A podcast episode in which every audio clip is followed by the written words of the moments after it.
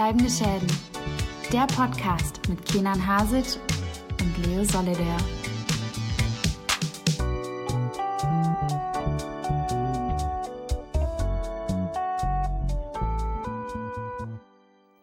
Und herzlich willkommen zu einer neuen Episode Bleibende Schäden. Mein Name ist weder Leo Solida noch Kenan Hasic, sondern Daniel Pflege und ich begrüße euch zu einer super Sonderausgabe, einem Hostile Takeover hier aus Köln, nicht mal aus Düsseldorf. Wir haben nämlich heute eine Spezialfolge zum Film The Social Network und er hat so viel Sprengstoff, dass hier die Zukunft von bleibend Schäden vielleicht auf dem Spiel stehen könnte. Aber dazu gleich und später mehr. Ich begrüße aber erstmal in der roten Ecke Kenan Hasic. Wer bist du und wer kam jetzt auf diese Idee, dich ans Mikrofon zu lassen? Ich habe ich hab ja gerade vor der Aufnahme nur Pizza bestellen wollen und äh, warum ist jetzt unser Pizzabote hier im Mikrofon? Und in der blauen Ecke habe ich Leo Solleder, der mir eben die Tür aufgemacht hat. Hallo Leo. Richtig, äh, denn äh, ich falle mit der Tür ins, äh, ins Haus und deswegen kommt auch der Schlüsseldienst ab und zu. Mein Name ist Leo Solleder, aka The French Danger. Ja, ich habe mich ja reingezeckt, die offene Tür genutzt und mich ins Mikrofon gesetzt. Der Kenan wird mich aber heute noch kennenlernen. Da, dafür ist gesorgt. Bevor wir jetzt aber mit dem Film loslegen, Vielleicht erklären wir heute mal, was uns zusammengeführt hat und warum ich hier heute am Mikrofon sitze, denn ihr habt euch ja dafür entschieden, The Social Network zu besprechen und dafür mit mir so eine Art Scharfrichter zu holen, der mal zwischen euch sitzt und urteilt, wer hinterher das bessere Urteil über den Film fällt. Einen unparteiischen Ringrichter sozusagen, genau. der aber wie beim Wrestling trotzdem mal ab und zu mal so einen, so einen Stuhlwurf irgendwie durchgehen lässt. Einmal das und der vielleicht auch äh, Eingreifen von außen mal nicht mitkriegt, weil er irgendwie einen Fuß ins Gesicht oder einen man Finger ins Auge kriegt. Man nennt diese Match-Stipulation auch Special Guest Referee. Richtig. Der bindet sich auch hin und wieder mal die Schuhe, wenn gerade ein Pinfall äh, erfolgt. Aber meistens, das haben die Special Referees und und ich gemeinsam. Sie tragen einfach viel zu enge Trikots. Von daher bin ich mal gespannt, ob ich heute zwischen euch beiden vermitteln kann in dieser Angelegenheit The Social Network. Mich würde jetzt aber erstmal interessieren, bevor wir gleich zum Film kommen, Kenan, ich glaube, du warst ja so ein bisschen Stein des Anstoßes. Ja. Warum sprechen wir heute über das Social Network und warum braucht ihr denn einen Special Guest Referee, der zwischen euch vermittelt, damit ihr euch nicht die Köpfe einschlagt? Alles klar, also, wir befinden uns irgendwo in der Sommerpause, müsst ihr euch vorstellen, und wir müssen natürlich ein bisschen Lücken füllen, um den Leuten natürlich auch ein bisschen Content äh, weiterhin zu liefern, während wir irgendwo in der Sonne liegen, am Strand und äh, andere Dinge im Kopf haben. Am Strand von Ipanema uns irgendwie gerade den fünften Caipirinha äh, hinten, hinten reinstellen. Ganz genau, ganz genau. Das ist das Setting, was uns jetzt äh, wahrscheinlich in den nächsten Tagen erwarten wird. Äh, gleichzeitig natürlich müssen wir hier ein bisschen voraus was aufnehmen. Wir haben jetzt heute hier Datum oh, 7. August, ganz gemütlich. Und da kam ich halt irgendwann mal auf die Idee, ich habe ein Video-Essay gesehen, wo es darum ging, Shoutout an Broy de Chanel übrigens dafür, dass sie einen, ja, so ein ja, so 10, 15 Years Later Video gemacht hat äh, zu Social Network und gefragt hat, ja, wie gut ist der Film eigentlich gealtert? Und das war eine sehr gute Frage, weil ich mich das auch dann irgendwie die ganze Zeit gefragt habe, weil ich den Film seit zwölf Jahren auch nicht mehr gesehen habe, zuletzt seit 2011. Und Leo und ich, unser Fundament unserer Freundschaft ist nicht das Social Network, aber eine Diskussion immer darüber, wie sehr er diesen Film liebt und wie ich damals vor zwölf Jahren nicht so überzeugt von diesem Film war und den ein bisschen für überbewertet hielt, aber ich ihn danach nie wieder gesehen habe. Das ist dieses Fundament unserer kleinen Konversation oder dieser Conversation Pieces, die wir immer hatten. Ja, und ich fand das auch super interessant. Ich glaube, du hattest mir einmal das Essay geschickt. Ich hatte es mir angeguckt und habe gesagt, also ich sitze quasi genau zwischen den Stühlen. Ich habe genau diesen Wandel vollzogen vom einen Extrem zum anderen. Von äh, Mark Zuckerberg ist ja eigentlich ein geiler Typ zu ich hasse Mark Zuckerberg und was für ein Arschloch ist er in diesem Film. Und ich bin mal gespannt, so ob wir das heute aufgedröselt kriegen, auf welcher Seite ihr zwei da steht und wie das Social Network gealtert ist in der Zeit. Aber wir wollen ja so ein bisschen Spannung aufbauen. Und bevor wir da ins Urteil reingehen, würde ich euch da fragen, die obligatorische Frage, was habt ihr denn zuletzt gesehen, Leo? Ja, äh, ich habe mich in den letzten Tagen nochmal mit verschiedenen Content Pieces äh, sozusagen auseinandergesetzt mit einigen Filmen und äh, neben Social Network, den ich gestern nochmal geschaut habe, habe ich äh, einen nachgeholt, ähm, den ich äh, nicht im Kino gesehen habe, sondern der jetzt neu auf Disney Plus war, nämlich dem dritten Guardians of the Galaxy. Äh, ähm, für mich, der nicht der größte Fan des MCUs einfach ist, weil ich immer nicht so ganz ja, klar kam mit dem, äh, mit dem Stil und Humor einzelner Reihen, fand ich die Guardians eigentlich immer gut. Der dritte ich finde den ein bisschen äh, schwächer, als viele ihn sehen, mochte den aber immer noch und fand es einen netten Abschluss für die, äh, ja, für die Trilogie. Ist halt einfach, ja, ist glaube ich immer noch das, was vielleicht äh, begründet hat, was man heutzutage als MCU-Humor kennt, was mir dann schon auf den Senkel ging. Aber der erste ist halt für mich vielleicht immer noch der beste MCU-Film, weil er eben damals so erfrischend neu war. Ich mag die Guardians eigentlich ganz gern. Und der zweite ist eine Doku, die ähm, sehr äh, bekannt ist im Indie-Bereich, nämlich Searching for Sugar Man, den ich äh, gestern noch gesehen habe. Den werden vielleicht manche kennen. Da geht es um den Musiker Sixto Rodriguez, der in, den, äh, in Südafrika ein sehr, sehr großer Star war, aber niemand wusste, wer denn dieser Typ ist, weil er wohnt in den USA und äh, man war damals aufgrund des Apartheid-Regimes so ein bisschen abgeschottet von der Welt und wusste nicht, lebt er noch und lebt er nicht. Und äh, ja, Searching for Sugarman beschreibt so ein bisschen diesen Weg, ähm, mehr über diesen Musiker herauszufinden. Im Ansatz finde ich eine super gut, äh, super gute Idee und ich mag auch die Musik von Sixto Rodriguez. Allerdings finde ich die Umsetzung ein bisschen schwierig, weil da will ich jetzt nicht zu viel spoilern, aber es wurde ein bisschen so sich die Geschichte durch gezielt gutes Framing so hingerückt, dass manche Sachen etwas märchenhafter, äh, positiver erscheinen. Und das gefällt mir bei Dokus einfach nicht so, wenn da ein bisschen so alles hingeschraubt wird, dass alles so auf das gute Happy End hinläuft. Und das war ein bisschen mein größter Kritikpunkt. Trotzdem kein schlechter Film. Das waren so die zwei letzten großen neuen Watchers, die ich auf meiner Liste hatte. Nicht zu vergessen, der hat auch einen Oscar gewonnen. Der, der Film. hat auch einen Oscar gewonnen. Hm. 2012, glaube ich, für die beste 13. 2013 für die beste Doku. Ja. Genau. Aber das waren meine zwei letzten Neu-Watchers, wenn man so sehen will. Ja. Wir haben vom MC Humor gerade gehört. Kenan, was gab's denn bei dir?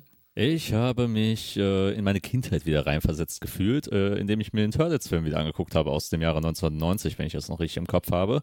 Äh, wir haben ja im Voraus ja auch bei unserer letzten blendenden Schäde-Folge auch besprochen, äh, den neuen ja, Teenage Mutant Ninja Turtles, Turtles Mayhem oder Mutant Mayhem. Mutant Mayhem. Turtles Mayhem klingt irgendwie geiler, finde ich, aber egal. Ähm, den haben wir gesehen und ich habe dann gedacht, ach cool, auf ähm, Paramount Plus äh, beim Amazon Channel ist ja auch der allererste aus dem Jahr aus den 90ern halt auch da und den habe ich mal wieder reingeschaut und der macht immer schon immer noch Spaß. Äh, die Kostümdesigns sind toll. Äh, Jim Henson Company damals natürlich mit äh, den ganzen schönen Gummianzügen noch äh, unterwegs gewesen. War eine coole Turtle-Story, die halt genau eigentlich genau das erzählt, was die 80er Jahre halt mit den Cartoon auch erzählt haben. Nur dass es ein bisschen düsterer äh, war. Ähm, auch ganz cool eigentlich auch äh, Master Splinter auch beispielsweise äh, mit, mit einem Animatronic auch eingesetzt wurde. Hat mir ganz gut gefallen. Hat natürlich seine typischen 80er, 90er Jahre Krankheiten in der Story, im Humor, aber kann man sich immer wieder geben und ich finde, das ist auch so, die Turtles irgendwie was Zeitloses auch irgendwie in, in sich haben äh, und halt immer wieder auch neu besetzt werden können, weil es eigentlich nur um sture, Teenager gehen, gehen, die halt irgendwie One-Liner klopfen. Also weit entfernt von MCU ist das ja auch nicht. Und sie haben sich auch in der Comic-Buchindustrie auch äh, weiterhin äh, gefestigt. Ich meine, es gibt ja diese ganzen Crossovers, die man mit Batman zum Beispiel auch äh, hatte in der, Zukunft, in der Zukunft. Ich meine, viele sagen, dass äh, Leonardo beispielsweise äh, so ein guter Ninja wie Batman sei. also was die Kampftechniken angeht. Ja, und ich finde, der Film ist einerseits durch die praktischen Effekte super gut gealtert und auf der anderen Seite repräsentiert er für mich immer dieses verruchte New York, das Ja. ich so liebe, wo ich zum Glück nie war, weil ich glaube, wenn man in New York zu der Zeit gewohnt hat, dann war das schon ein, ein richtig raues Pflaster. Aber das einfach immer zu sehen, so dieses bisschen abgewrackte und dann die Turtles zu sehen, wie sie da durch die Gegend ziehen und gegen Schredder zu Felde ziehen, der übrigens wie ich finde, großartig dargestellt ist dann auch, weil ich so wirklich so ein Schredder-Sucker bin, gerade mit Ja. dieser mega fetten Rüstung. Shre Shredder in den 90er, im 90er-Film und auch in der 2000er Cartoon-Serie ist fantastisch dargestellt. Er ist ein Idiot halt in den 80ern natürlich, äh, er, und, er und Krang damals zusammen. Äh, das war ein komisches Odd Couple, wie man so schön sagt. Ja. ähm, William Fichtner oder Feichtner oder wie man ihn auch immer ausspricht, der dann in den äh, Michael Bay Turtles-Filmen, den er gespielt hat, fand ich zum Beispiel furchtbar. Weil er, weil er eine Maschine und ein Roboter war natürlich auch. Ja, die habe ich auch ausgelassen. Ja. Also als ich gelesen habe, die Turtles sind bei Michael Bay eigentlich Aliens und keine mutierten Schildkröten, war ich da quasi raus und habe mir gedacht, hm, Ja. das gebe ich lieber, bevor ich hinter einer von denen bin, die zu Felde ziehen und sagen, Michael Bay, du hast meine Kindheit zerstört. Ja, und mein zweiter Film, den ich noch diese Woche gesehen habe, war Parfüm, die Geschichte eines Mörders. Mhm. Ähm, Tom Tick war zusammen, also er lief im Kino wieder in der Best of Cinema-Reihe und hat dann quasi wieder neue Erscheinungen gefeiert und ist immer noch ein ziemlich guter Film. Bert, Ei- Bert Eichiger damals äh, produziert, hat einen jungen Ben Wishaw äh, zum Ruhm verholfen.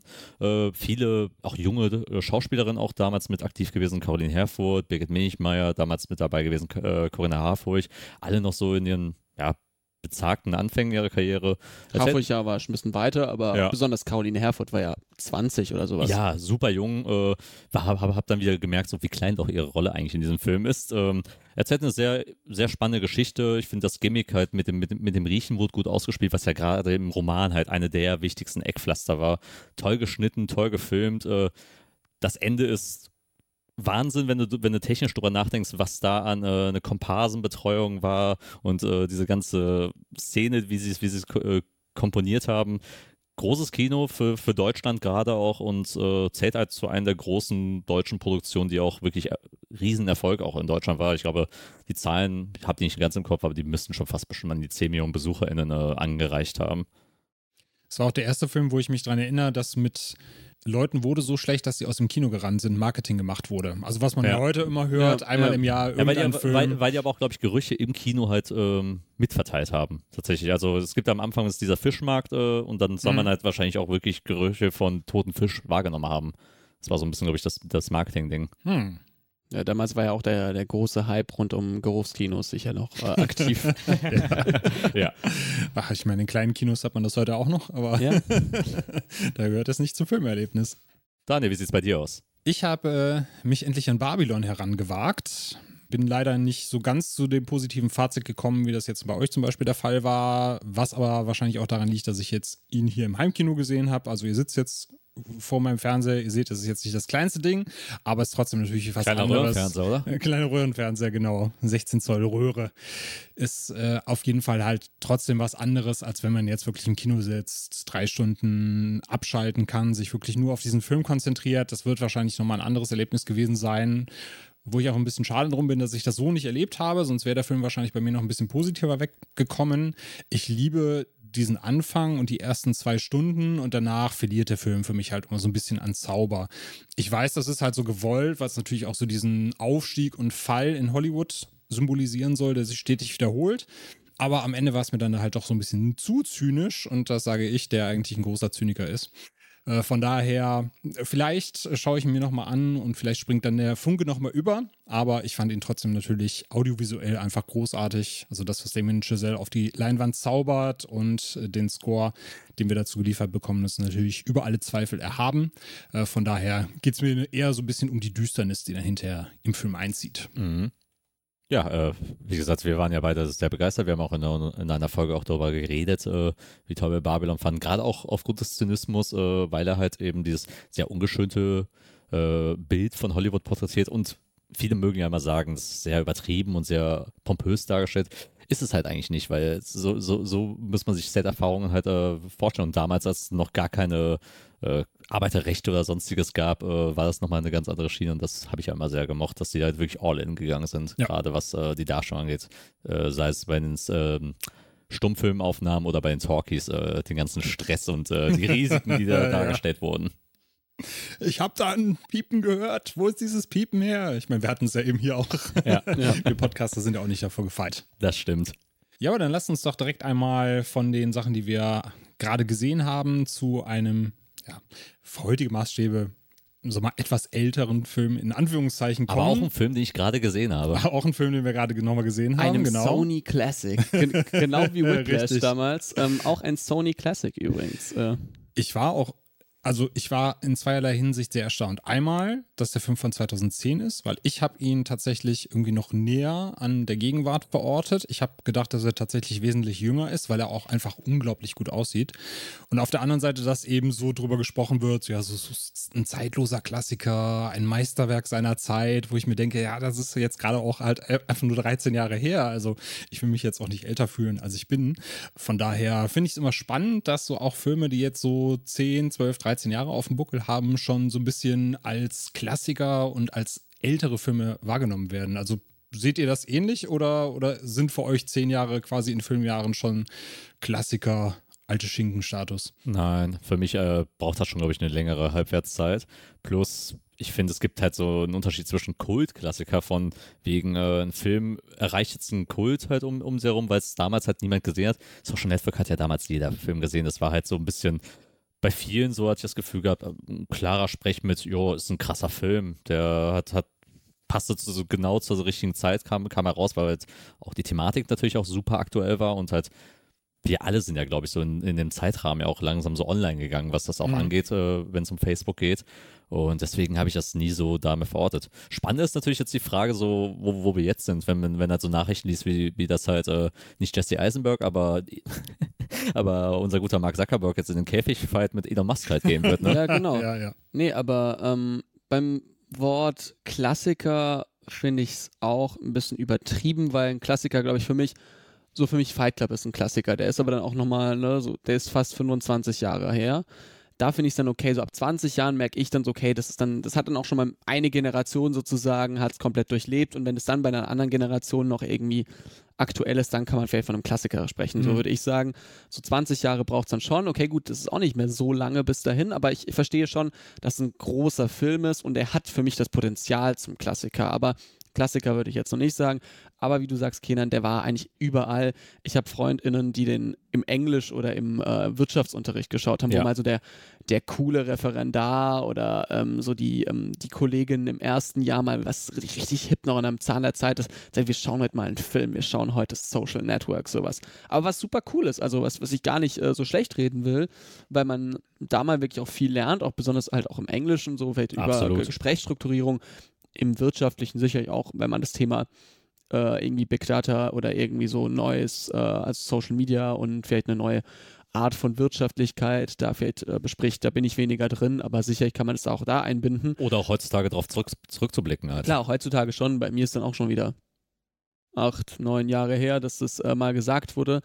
Genau, aber ähm, ja, das äh, finde ich dann schon sehr spannend äh, dass der so als Klassiker bezeichnet wird, würde ich mich auch eigentlich nicht sagen, aber ich würde, wie gesagt, schon formulieren, dass es äh, das Potenzial zum Klassiker hat. Wobei eine Frage, bevor wir gleich weitermachen. Hättest du 2009 Fight Club als Klassiker schon bezeichnet? Nein, nein, es geht ja um, äh, es geht ja um irgendwie eine Art von Überdauern und ähm, wie gesagt, 20 Jahre würde ich sagen, also nach 20 Jahren kann man sagen, es ist so ein richtiger Klassiker. Und davor kann man immer schon sagen, es ist ein fantastischer Film, super Film. Also, mhm. ja. Und nach 10 Jahren vergibt man dann auch endlich mal äh, die 5 Sterne bei Letterbox. Ja, ja, genau. So, ähm, ja. genau. Nach dem 17. Rewatch dann. Ja. ja. Also, ich habe für mich irgendwie so ein bisschen auserkoren, dieses 20 Jahre Ding, ja, kann ich so grob unterschreiben, weil wenn ich dann zurückdenke, welche Filme ich so heute als Klassiker sehe, das sind natürlich die Filme vor meiner Zeit, die ich heute sehe und wo ich weiß, die haben halt einen großen Teil zur Filmhistorie beigetragen. Und auf der anderen Seite halt natürlich so die Filme, die man so als Jugendlicher angefangen hat zu schauen. Äh, und das passt so mit den 20 plus Jahren ungefähr ganz gut rein. Äh, von daher gehe ich, geh ich da schon mit.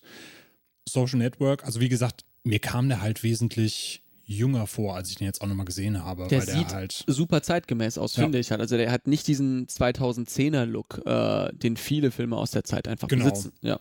Genau. Liegt vielleicht auch daran, dass er ohne CGI auskommt. Also zumindest habe ich jetzt nicht nachgeguckt, was da noch mit CGI hätte gemacht werden können.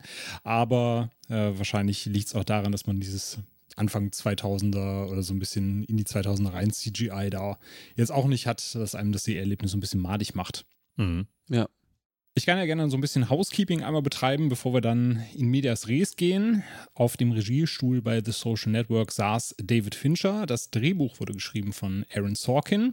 An der Kamera haben wir Jeff Cronweth, der auch schon Fight Club und Gone Girl mit David Fincher gedreht hat. Im Cast, das ist so, wenn man jetzt heute nochmal zurückblickt, so welche Entwicklungen die einzelnen Schauspielerinnen und Schauspieler genommen haben mit Jesse Eisenberg, Andrew Garfield, Army Hammer, Rooney Mara und Justin Timberlake. Ja, ein sehr illustren Cast. Und die Wertungen bei den einschlägigen Portalen, die spiegeln auch so ein bisschen wieder, was wir schon gesagt haben, dass es sich da um auch unserer Meinung nach einen sehr guten Film handelt mit IMDb 7,8 von 10, Rotten Tomatoes 96 Prozent und Letterboxd eine 4 von 5 glatt im Schnitt.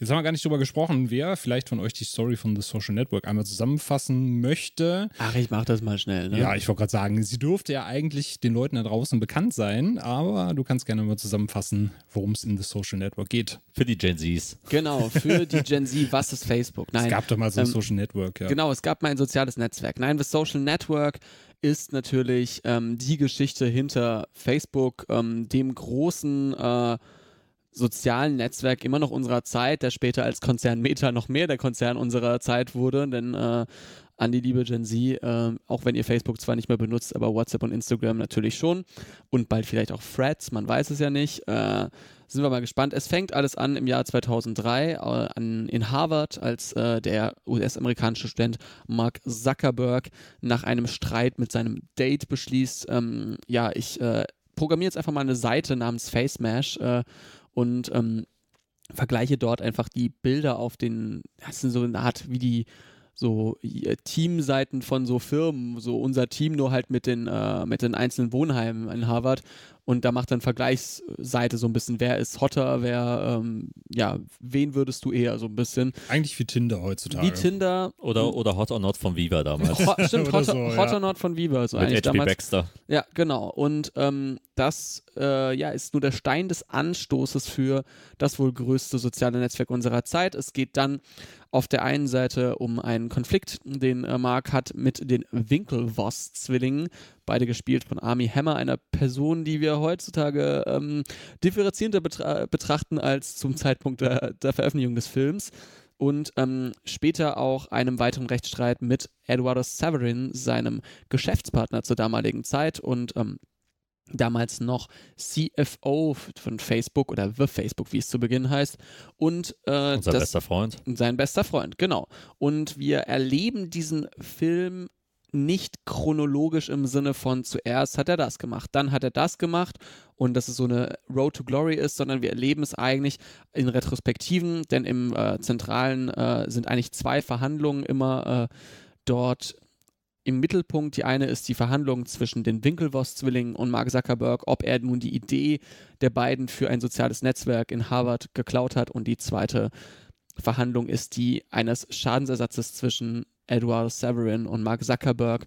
Und daraufhin äh, springen wir immer zurück in die Vergangenheit und lernen dort etwas mehr über die Hintergründe. Ja. Die Geburtsstunde eines sozialen Netzwerks. Richtig. genau. Birth of a Social Nation. Und was ich da besonders spannend finde, also jetzt, wo ich den auch äh, gestern nochmal im Rewatch geschaut habe, damals hatte ich so ein bisschen so den Eindruck, ja, okay, Mark Zuckerberg wird jetzt hier aus einem anderen Licht mal dargestellt. Wir kennen noch, erkennen noch verschiedene Perspektiven auf Facebook, so wie das damals gegründet worden ist. Damals war es ja aber schon so ein bisschen, sag ich mal, der Peak hat begonnen. 2010 war schon irgendwie jeder und seine Oma langsam auf Facebook. Äh, Wir waren alle online, haben uns da vernetzt. Jeder wollte eigentlich wissen, was steht hinter dieser Geschichte, was steht hinter Mark Zuckerberg, der ja damals auch gar nicht so aktiv in den Medien unterwegs war wie jetzt heute zum Beispiel. Und dann lernt man da schon diese Rechtsstreitigkeiten kennen. Und jetzt über die Zeit haben wir ja dann erst weitere Skandale erlebt, wie Cambridge Analytica, wo Userdaten verkauft worden sind, wie diese politischen Konflikte in Myanmar, wo Fake News verwendet wurden, um politische Lager gegeneinander aufzubringen oder Wahlen zu entscheiden. Findet ihr, dass der Film da damals irgendwie so ein bisschen seiner Zeit voraus war? Ähm, ich würde auf jeden Fall sagen, er hat, äh, er zeigt das Potenzial, was Facebook haben könnte, aufgrund des, ähm, ja, des Machtgefüges, was dort ist und äh, man zeigt, dass dort einfach ist halt einfach ein, äh, ja, so wie wenn man gerade zum bekanntesten äh, Film äh, des aktuellen Sommers schaut, nämlich zu Oppenheimer, so ein bisschen, man hat so eigentlich ein Monster erschaffen und man lässt es auf die Gesellschaft los und äh, da merkt man schon so ein bisschen, was dort schlummern kann, wenn man sich die Menschen ansieht, die wir Facebook gegründet haben und Ja. mit welchen mit welchen Hintergründen. Wenn man die sieht und sagt, okay, die sind auch nicht die besten Menschen, dann denkt man sich, okay, die Leute, die da draußen sind, werden auch nicht wahrscheinlich zum Teil besser sein. Ich ähm, bin 2012 auf Facebook gegangen damals, äh, relativ spät, bin noch ein bisschen jünger und habe das damals gemacht, damit ich äh, mit äh, Freundinnen aus Israel damals äh, Kontakt bleiben konnte, weil sich die ganze Zeit Mails schreiben war halt uncool und alle waren so, hey, hast du nicht Facebook und sowas? Und dann war man, okay, Mama, Papa, die anderen haben auch Facebook, darf ich das bitte nicht machen? äh, genau, und das war damals sehr zu Beginn und dann kamen ja die Skandale nach und nach und damals habe ich das noch nicht so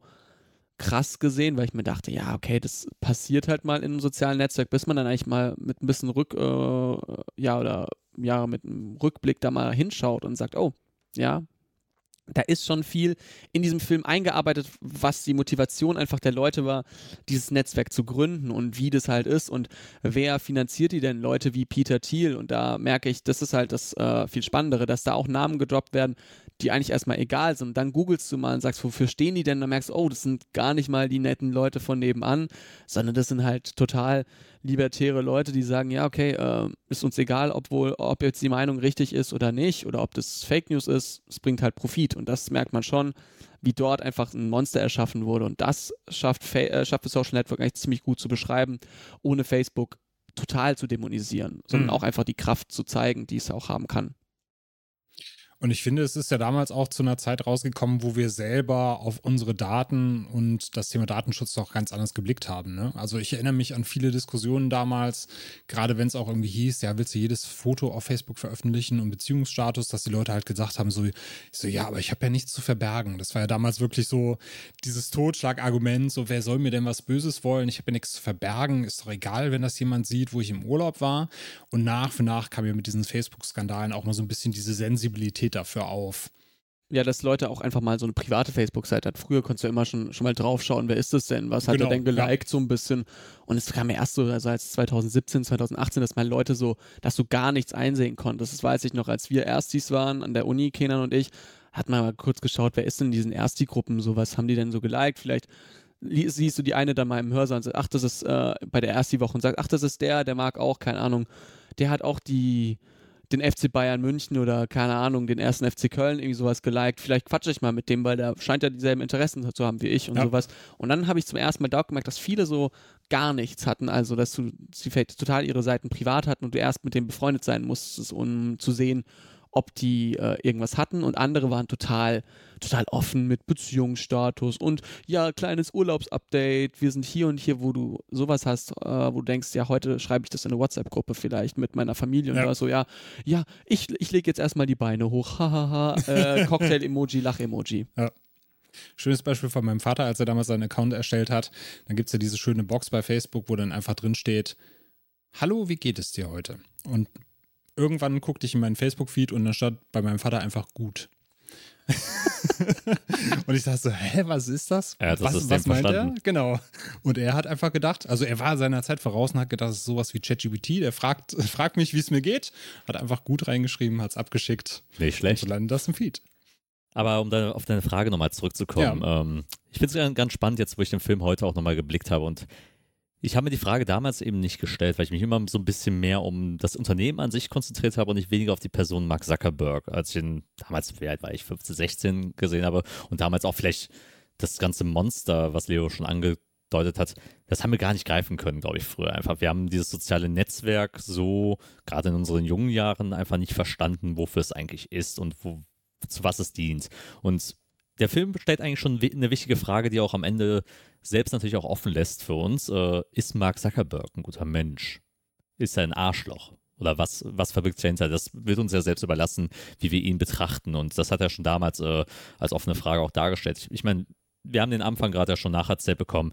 Er, seine Freundin verlässt ihn und er startet daraus, daraus halt einen für, für, einen für ihn rebellischen Akt quasi, dass er seine Freundin bloßstellen möchte. Ihr sagt, dass sie eine, dass sie eine Schlampe ist. Ihr, ihr, ihr sagt, äh, dass äh, über ihre Körbchengröße lästert, über ihren Familiennamen, wo sie, wo er ihr wahrscheinlich äh, Naziismus oder sowas vor, vorwerfen möchte, weil sie Al- Albright heißt und dann daraus Albrecht macht und sowas.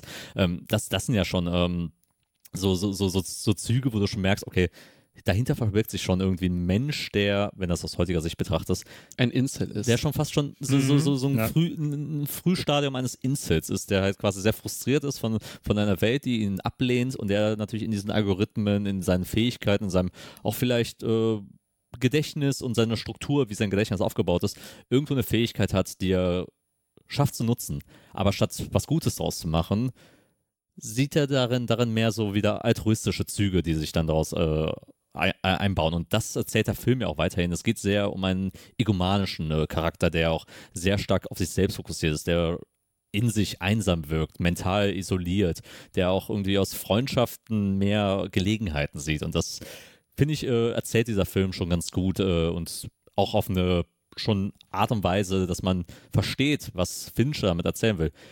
Aber er macht es nie auf eine plakative Art und Weise, wo er sagt, das ist und, und, und den Finger zeigt, das ist der Böse. Würde er vielleicht heute anders nochmal drüber denken, was Mark Zuckerberg natürlich jetzt in der Öffentlichkeit mehr abgeliefert hat. Aber er hat schon, glaube ich, früh geblickt, mit was für einer Person man es zu tun haben könnte. Ja. Ja, der wird ja auf der anderen Seite trotzdem so ein bisschen entdämonisiert, wenn du siehst, wie Zuckerberg Face Mash programmiert und du dann eben siehst, wie die Nerds da quasi sitzen und die Mädels online ranken.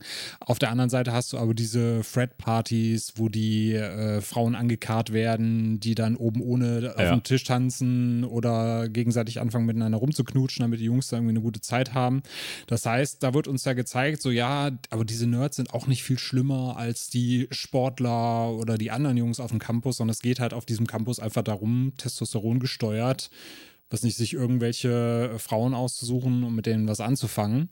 Und deswegen finde ich das schon, hat Fincher auf der einen Seite natürlich dann quasi diesen Blick da drauf, zu sagen, so guck mal, was das für ein Typ ist. Das ist natürlich auch viel das Drehbuch von Aaron Sorkin, aber auf der anderen Seite wird es auch wieder so ein bisschen da abgemildert, indem er sagt, naja, guck mal, aber andererseits ist er, der ist halt ein, ein Dude, so Tot Boys will be Boys mäßig. Total, ähm, weil auch ist, ist es immer noch, das zirkuliert ja auch immer noch, dieser Mythos vom Genie halt, äh, mhm. von diesem einsamen Genie, der halt eben äh, aus seinen Fähigkeiten dann äh, dir öffentlich zeigt, dann plötzlich plötzlich die ganze äh, Beweihräucherung auch bekommt von außen. Und wir sehen ja auch sehr viele männliche Reaktionen ja auch auf dieses Netzwerk, wie sie sagen, oh mein Gott, das ist ja so, so verändern und wir können halt quasi das machen, was wir halt wollen als Männer und zwar die Frauen online kennenlernen und sie halt dann Getting Late, wie es halt ähm, auch Andrew Garfield natürlich auch beschreibt. Und das ist, glaube ich, äh, halt auch äh, die Art und Weise, diese Fred-Kultur halt auch darzustellen und die College-Kultur dieser 2000er, die man ja auch durch American Pie und durch andere Coming-of-Age-Filme vorher darge dargestellt hat, zu präsentieren. Leider dekonstruiert man sie dekonstruiert man diesen Mythos nicht und man zeigt quasi schon eine gewisse romantische Vorstellung, was Social Media dann quasi für aus seiner männlichen Sicht betrachtet loslösen kann. Und zwar der Kontakt, gerade von Menschen, die sozial doch vielleicht ein bisschen nicht ganz interagieren können auf, auf, auf Anhieb, dass sie sich dann im Online-Räumen halt äh, zusammenfinden und dann dort über Frauen reden, denken und was weiß ich, ich was äh, machen können. Ich würde aber da sagen, der dekonstruiert es ja dann doch am Ende, weil er immer so zeigt, also es ist halt einfach, es ist ein großer Icarus-Flug und am Ende kommt er zu nah an die Sonne und stürzt halt ab. Und deswegen finde ich dann so, äh, er dekonstruiert jetzt am, am, Ende eigentlich im letzten Gespräch mit Rashida Jones, die ja auch mitspielt, die man hier nicht vergessen kann, die sagt, ja. ich, kann, ich kann dich so darstellen, dass du ein absoluter Wichser bist. So, mhm. Also halt Kleidung, äh, kaum, äh, hast, hast du irgendwie Edward, Edward Severin das mit dem, mit dem Tier angehängt? Also, hä, hä, das ist doch nicht die Frage. Ist auch nicht, aber ich, ich, ich stell's einfach mal. Ich kann dich so manipulieren und somit zerstört sie eigentlich so das, was eben da aufgebaut wird. Deswegen, ich äh, habe ein bisschen eigentlich, ähm, ich finde es besser aufgelöst, als ich es eigentlich in Erinnerung hatte, wie es aufgelöst wird. Aber ich sehe das auch generell einfach so, dass es einfach keine, sie werden ja auch nicht sympathisch dargestellt, diese Jogs. Und deswegen werden die Nerds dann auch, wenn sie das Gleiche tun, auch nicht sympathisch dargestellt. So ein bisschen, ja. Genau, das meine ich. Der Film ist ja nicht plakativ und sagt dir mit dem Zeigefinger, ja, ja, genau, dass er deshalb böse ist, sondern wir realisieren das sehr, also jeder Mensch, der ein bisschen mit an, an, das Medium rangeht und das äh, vernünftig äh, aus sich herausziehen kann und jetzt nicht das Ding iso äh, komplett isoliert betrachtet und sagt, boah, der Mann ist ja richtig geiler Typ, sondern man betrachtet das schon mit, okay, die Taten, die er schon getan haben, sind schon scheiße halt einfach, ne? Wenn man das ein bisschen versteht, versteht man auch, wohin der Film auch gehen möchte. Aber ich glaube, eine radikale Wendung oder Dekonstruktion sehe ich da noch nicht ganz. Ich meine, der Rashida Jones Monolog, wie sie das sagt, ist natürlich ein Machtgefüge, was dort äh, präsentiert wird, auch gerade weil sie auch, an, auch von einer Anwaltsposition redet. So, wir steuern natürlich auch dein Bild, was wie, wie die Gesellschaft dich zu sehen hat am Ende. Und das ist natürlich auch wie, wie die große Frage. Ist er der Bad Guy oder ist quasi Amerika letzten Endes die nochmal über ihn türmen, die Regierung, Anwälte, äh, Wirtschaftsunternehmen, die der Kapitalismus. der Kapitalismus, der ihn fördert, sind das nicht eigentlich die Bösen? Aber das ist halt super tiefer gehen und eher, so, eher eine sehr subtile Stelle, als dass man da das auf einen Anhieb natürlich jetzt nachvollziehen kann. Ja. Obwohl ich finde, dass bei Rashida Jones auch immer so eine gewisse Art von Mitleid mitschwingt. Also so wie sie zu ihm guckt. Also es ist halt auch dieser, dieser Dialog mit ihm am Ende, das ist halt kein von oben herabblicken, so ich könnte dich zerstören, wenn ich wollte, sondern sie hat immer so die, eine gewisse Traurigkeit, Melancholie, Mitleid in den Augen, so als wenn sie sich denkt, so eigentlich wollte so tief in seinem Inneren wollte der Junge doch nur was Gutes, aber er kann es halt irgendwie nicht zeigen. genau. Sie sagt ja auch einmal, äh, weiß nicht, das, dein Problem ist nicht, dass du ein Arschloch bist, sondern dass du versuchst, ein Arschloch zu sein. Ja. So als wenn es deine Rolle ist, die du erfüllen musst. Und da geht ja auch so ein bisschen die Kritik heutzutage hin, dass man dann, wenn man heute auf den Film schaut, sagt, der so eigentlich geht er schon ein bisschen zu seicht mit Mark Zuckerberg ins Gericht und es zeigt dann auch so in den Momenten, oder stellt ihn in den Momenten so dar, so als wenn er ja eigentlich nur ein Junge ist, der, der das Richtige tun wollte, aber so auf dem falschen Pfad wanderte oder aus der falschen Motivation heraus. Aber gleichzeitig ist es aber auch einfach, weil sich das Bewusstsein von solchen Darstellungen auch einfach verändert hat. Wir haben jetzt Extrembeispiele wie ein Andrew Tate oder sowas im Internet oder ja. Joe Rogan, die halt quasi maskuline toxische Körperbilder und ähm, Männerbilder auch abbilden, wo wir uns auch mittlerweile bewusst werden, okay, das ist not the way to go. Hier hast du ja nochmal genau das krasse Gegenteil, wo du halt einfach eine Person hast, die du auch nicht greifen kannst, auch, äh, ja. wo du halt nur versuchst, halt sich anzunähern. Ich glaube, das ist äh, in der heutigen Zeit, wenn du den Film einfach nochmal guckst, hast du ein ganz anderes Bild von, weil du halt nochmal ganz anders über Männerbilder da denkst. Ich versuche es immer noch aus dem Kontext von so 2010 immer noch ein bisschen zu greifen, weil da nochmal einfach die Person anders rangeführt wird. Auch diese, diese Nice Guy turns Asshole Mentalität halt einfach anders fungiert. Die Frage ist ja auch, wie kannst du einem Film von 2010 Dinge vorwerfen, die nach seiner Zeit passiert sind. Ne? Richtig. Also ja. der Film kann ja nicht in die Zukunft blicken und kann dann sagen, ja, das könnte passieren in dem und dem Ausmaß. Ich glaube, dass Facebook so ja, implodieren ist das falsche Wort, weil es ist immer noch sehr erfolgreich. Aber dass es halt so die Skandalkarriere hinlegt, das war uns allen ja wenig bewusst zu dem Zeitpunkt damals. Von daher finde ich auch immer schwierig, dann zu sagen, ja, der Film beschönigt das in irgendeiner Art und Weise, weil wie hätte der Film wissen sollen, wie sich Wäre Zuckerberg fünf Jahre später rausgekommen, wäre es nochmal, glaube ich, eine ganz andere Konversation. Der kam halt ja. genau raus, wo halt gerade auf der Höhe der Zeit war. Du hast ja schon gesagt, Daniel, äh, 2010, da fing es ja an, wo wirklich weltweit halt äh, das Ding eine Institution geworden ist für soziale Netzwerke. Genau, aber es ist, bevor es jetzt langsam bergab ging, also, aber da finde ich es ja eben dann schon wieder stark, dass der auf der Höhe der Zeit schon doch eine gewisse prophetische, ähm, ja, eine prophetische Sicht hatte, was da existieren könnte. Und ohne dass er es ausspricht, aber du merkst im Charakter dieser Menschen, ja, also das kann eigentlich sehr schnell implodieren, weil wenn die sich schon so rund um nur das, äh, ja, die, die Anteile so zerfleischen, wie soll das dann sein, wenn da jemand dann wirklich Schabernack mal treibt damit? Und das finde ich ähnlich, dass der Film das, das ihm sehr gut gelingt, einfach, ja. Ja, und wo ich finde, wo er schon recht prophetisch ist, beziehungsweise wo er schon den Zeitgeist damals, den für uns nicht sichtbaren natürlich aufgegriffen hat, der aber in, Silicon Valley schon vorherrschte, war diese Bro-Culture, beziehungsweise die Mischung aus Bro-Culture und Hippietum, dass man sich einerseits immer gedacht hat, so, ja, wir sind hier die Guten, wir sind hier die äh, disruptiven Macher, wir verändern die Welt mit unseren Produkten, wir machen die Welt zu einem besseren Ort und wir scheißen eigentlich aufs Geld. Auf der anderen Seite hat man, äh, wurde man aber quasi mit Geld zugeworfen und war natürlich dem Kapitalismus auch so ein bisschen untergeordnet. Das finde ich, dieses Spannungsfeld, das stellt der Film für mich schon sehr gut dar. Und so gerade aus heutiger Sicht, wenn wir jetzt drauf gucken, ist es ja so, wie auch das Netz und wie Silicon Valley einfach immer noch funktioniert. Gerade wenn wir uns jetzt aus heutiger Sicht als Beispiel mal die Crypto Bros auf der anderen Seite angucken, das ist ja so, wenn man es mit The Social Network vergleicht, genau das, was wir da zu sehen bekommen. Genau, und du hast mit äh, Sean Parker eine wichtige Figur, ja. die da nochmal die Generation davor zeigt, die sagt, ich bin da schon länger da und schaut mal, ich hatte Napster und dann haben mich alle verklagt, die jemals bei den Grammys waren. Und deswegen, genau. ja, also du, du hast so diese drei Generationen, dieses Silicon Valley Bro-Tum ist ah, es ist unfassbar unangenehm dargestellt. Also selbst für den Film, also wenn die Charaktere im Film, die alle nicht besonders die größten Sympathieträger sind, ähm, so wenn man es ein bisschen reflektiert, ähm, da schon sagen, oh Gott, es, es wird so furchtbar dargestellt, besonders aus Eduardos Sicht. Das ist halt wirklich krass, ja. Und du hast sogar noch Bill Gates ja auch da, ja, ne, der ja. auch äh, ein paar Sätze sagt und natürlich auch so Teil dieses, auch wenn, auch wenn, er für uns halt aus unserer Sicht kein Bro ist, aber er hat natürlich so diese Denkweise damals auch mitbegründet, dieses Disruptive. Und er hat ja auch eine kurze Szene. Wir sehen ihn zwar nur von hinten und natürlich ist es ein Darsteller und nicht der echte Bill Gates, aber ich fand das schon sehr schön. Es ist mir tatsächlich jetzt beim Rewatch erst aufgefallen. Er wird natürlich danach nochmal namentlich erwähnt, dass Bill Gates ja. auf der Bühne stand, aber dass er so präsent ist und was er da nochmal zum Besten gibt und wie er quasi erzählt, wie er den Leuten, die da sitzen, die quasi so dieses toxische Gedankengut nach außen tragen, zum Besten gibt, wie er diesen Weg bereitet hat, fand ich sehr spannend. Ja, und vor allen Dingen ist es ja auch eigentlich ganz spannend, wie genau diese Kultur auch ausgelebt wird und dann hast du einen Zuckerberg, der sich auch dem Ganzen wieder entzieht. Er ist halt eben auf den Partys da, aber er, ist ja nicht aktiv. Er ist ja immer wieder in dieser berechnenden Form.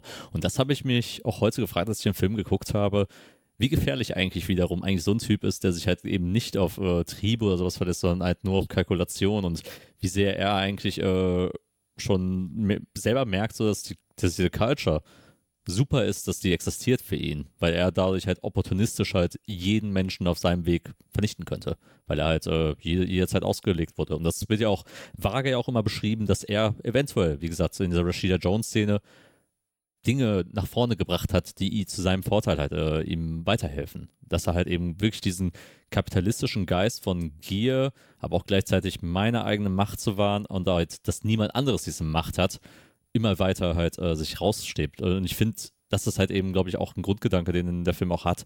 Was passiert, wenn jemand stets zur Macht greifen möchte, aber sie halt so versch verschachtet und so verdeckt halt halten will, dass er so unauffällig dabei bleibt, dass es niemand merkt. Ja. Und gerade das Verhalten gegenüber Eduardo zeigt das immer ganz gut, dass er auf der einen Seite halt immer klar kühl berechnend ist, sondern trotzdem emotional wird, wenn Eduardo beispielsweise von diesem Phoenix Club eingeladen wird, quasi einen Schritt in die Richtung macht, in die er nicht gehen kann, obwohl er auch gerne in diesen, jetzt muss ich gerade überlegen, Final Club möchte. Das ist ja. nicht der Finals Club, sondern der Final Club. Und äh, das zeigt dann auch, dass er quasi einerseits immer kühl berechnend ist, aber andererseits dann immer, wenn etwas für ihn zum Negativen gelangt oder etwas nicht erreichen kann, dann er wieder so involviert ist, emotional wird, dass er dadurch wieder angetrieben wird, so den nächsten Schritt zu gehen und dann übers Ziel hinaus zu schießen, auch das eine oder Spannend andere wäre ja auch dementsprechend zu beurteilen, wie ist er heute eigentlich dann drauf diesbezüglich, weil er hat ja alles. Also er könnte alles haben in, in, der, in, der, in der Theorie, weil er halt so viel Geld hat, dass man es gar nicht, gar nicht realistisch gesehen ausgeben kann für nichts auf der Welt. Ähm, da würde ich mich, das würde mich interessieren. Ich meine, jetzt diese ganze Käfiggeschichte, die ich ja schon mit ihm und Elon Musk angesprochen habe, das ist ja schon, schon wieder, wieder so, so, so, so, so ein Maskulinitätswettbewerb, der dort ausgestritten wird. Wer ist der größte Tech-Bro äh, aller Zeiten? Mhm. Aber manchmal, manchmal frage ich mich, was geht in seinem Kopf vor, wenn er morgens aufwacht, äh, in seiner Jogginghose und seinem Sweater äh, an seinen, irgendeiner von seinen Villen äh, entlang spaziert und woran denkt er gerade, während er dann die News liest mit, keine Ahnung, Facebook äh, ist verantwortlich für die und die Spionage, für die und die Sachen. Wie schläft er nachts bitte? Wobei ich ihn mit der Elon Musk-Geschichte ja eigentlich ganz entspannt finde, weil er sagt so, ja, ich wäre heute eigentlich schon bereit, aber der Typ muss halt jetzt noch zwei Monate trainieren. Er ist, er, er, er ist, er ist der weniger peinliche von den beiden. Ja, genau. Das ist auf jeden Fall. Weil genau. er, hat es nicht herausgefordert und er ähm, wartet jetzt, genau. Ja. Und, und er blamiert sich halt nicht jede ja. Woche halt aufs Neue im Internet. Und ich finde, das macht den Film aus heutiger Sicht auch so ein bisschen, also man hat natürlich, da, da ist natürlich viel Hörensagen drin, so viel Augenzeugenberichte. Es gibt ja auch ein paar Aussagen unter Eid, die da einfließen aus diesen Verhandlungen, wie Mark Zuckerberg damals drauf war. Klar, die Blogartikel, die da vorgelesen werden, die stammen natürlich auch aus seiner Feder. Für mich fällt es dann halt irgendwie so aus heutiger Sicht, so wie er sich gibt, klar, er ist natürlich immer so ein bisschen kühl. Man sagt ja auch, er hatte eher was von Data als von einem Menschen. Irgendwie wie so ein Androide kommt er manchmal rüber. Aber er hat dann trotzdem irgendwie so diese Art, das ist natürlich auch das Perfide, so ich kann doch keiner Fliege was zu Leide tun. Und ich bin halt so der, der am wenigsten peinliche Milliardär, der hier rumläuft. Und das finde ich ist immer so ein bisschen schwierig, wenn man sich jetzt beispielsweise auch die Performance von Jesse Eisenberg anguckt, das Ganze so mit dem heutigen Mark Zuckerberg abzugleichen und zu gucken, wie viel Zuckerberg heute steckt denn eigentlich so in dieser Figur drin.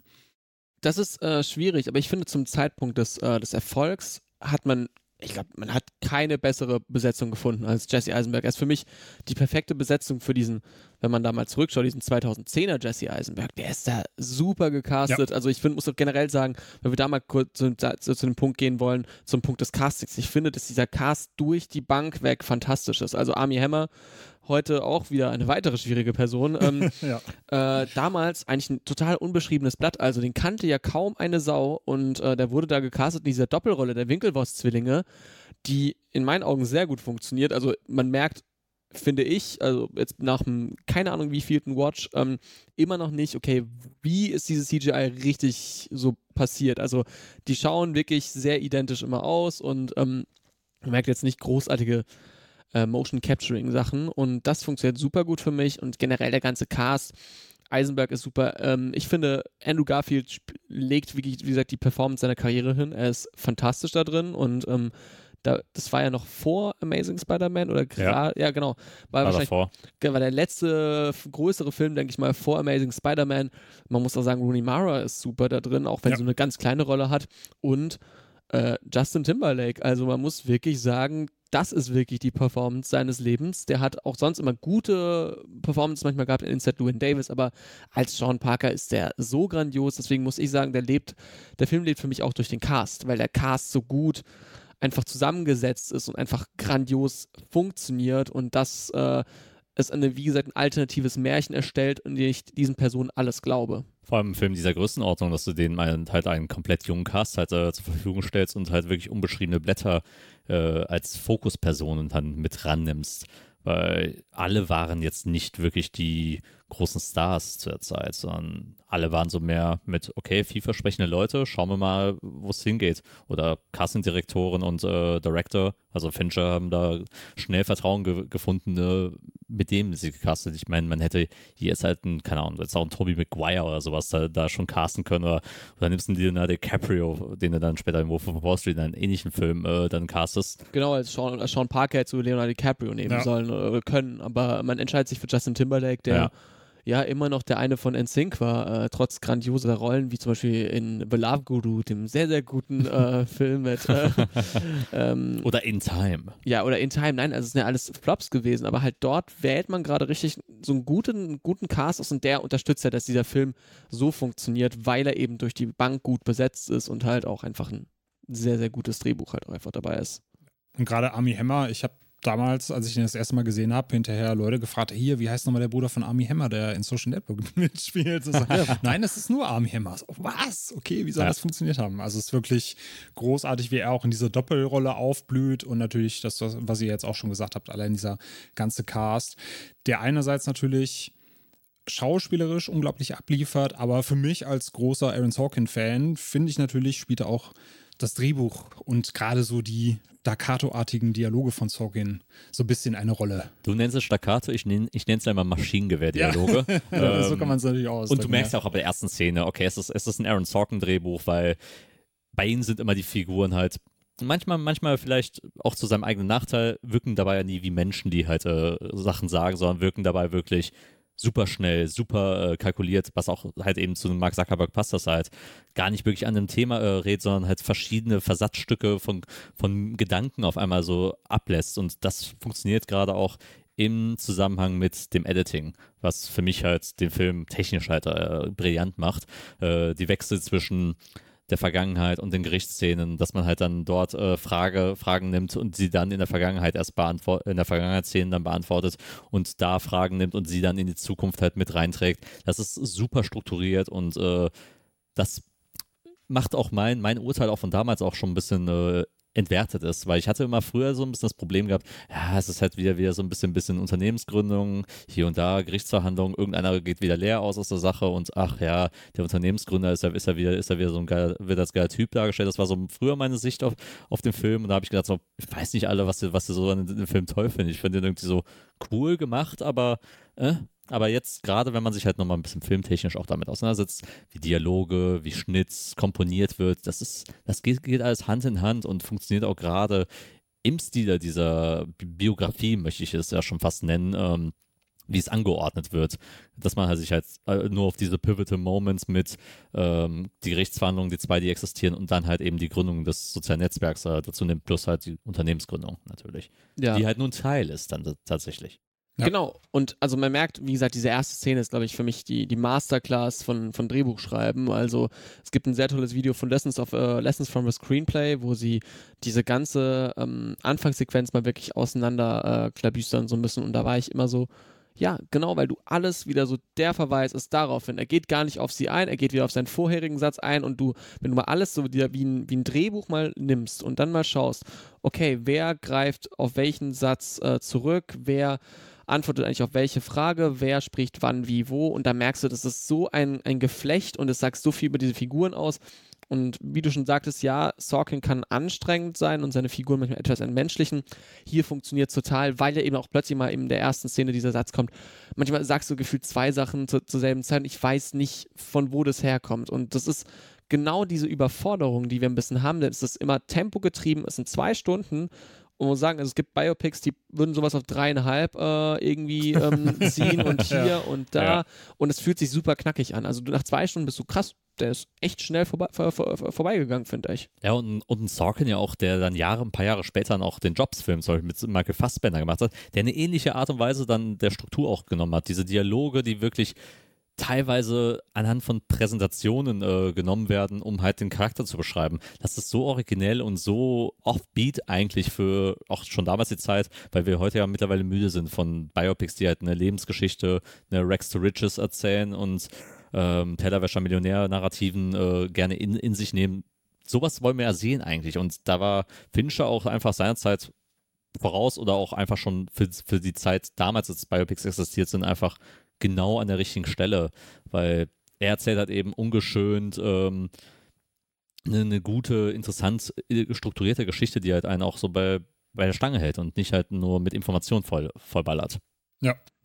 Und gerade diese Überforderung, die du angesprochen hast, Leo, die geht ja von beiden Seiten aus, ne? Weil einerseits sagt Rooney Maris Charakter Erika ja zu ihm so, ja, das, was ich sage, das ist kein Code, den du entziffern musst. Du musst einfach bitte mal zuhören und bei mir sein und verstehst auch, was ich sage. Und auf der anderen Seite lässt sie dann, weiß nicht, irgendwie so einen Glückskekssatz los, wo er dann tatsächlich aber sagt, aber jetzt sprichst du in Code, jetzt verstehe ich dich nicht.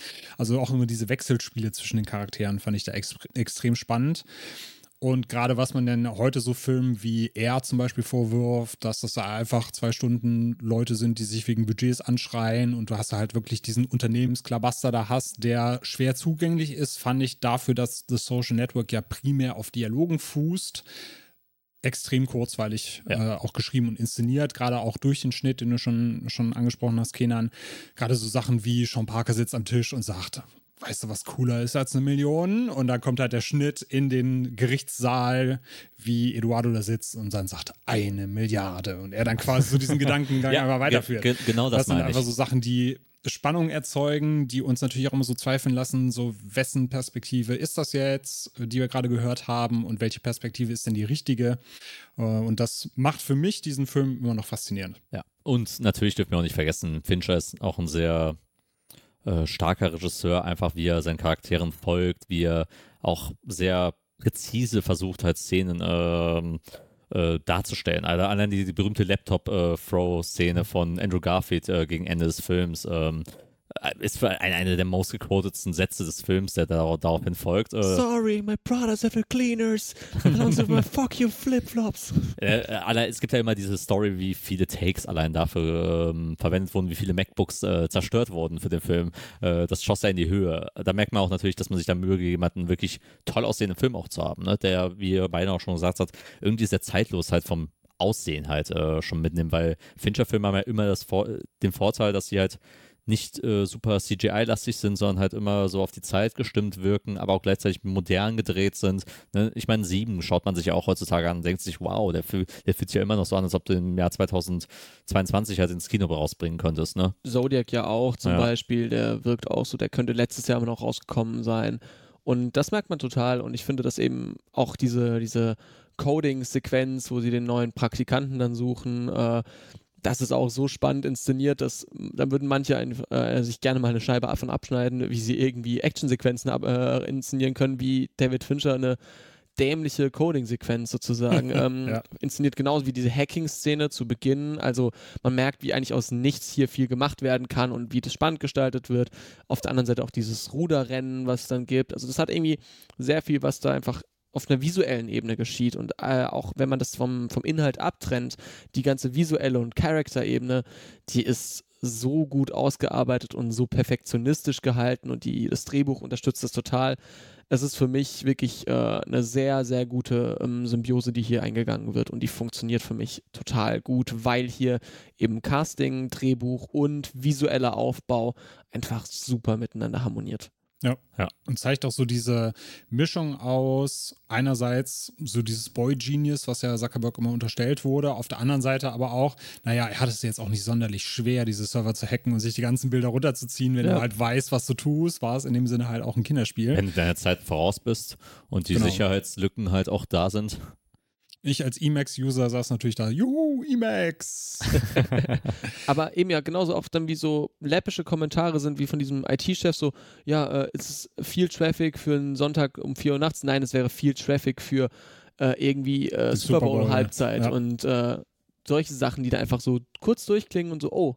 Und man dann merkt auch so, wie diese ganzes, dieses ganze System eigentlich an der Ostküste von diesen jungen Tech-Bros eigentlich an der Nase herumgeführt wird, durch die Manege. So ein bisschen, ja, ja, die hätten auch mal drauf kommen können, dass sie da ein soziales Netzwerk machen, wo sich die Leute vernetzen können. Das ist jetzt nicht so schwierig. So. Ja.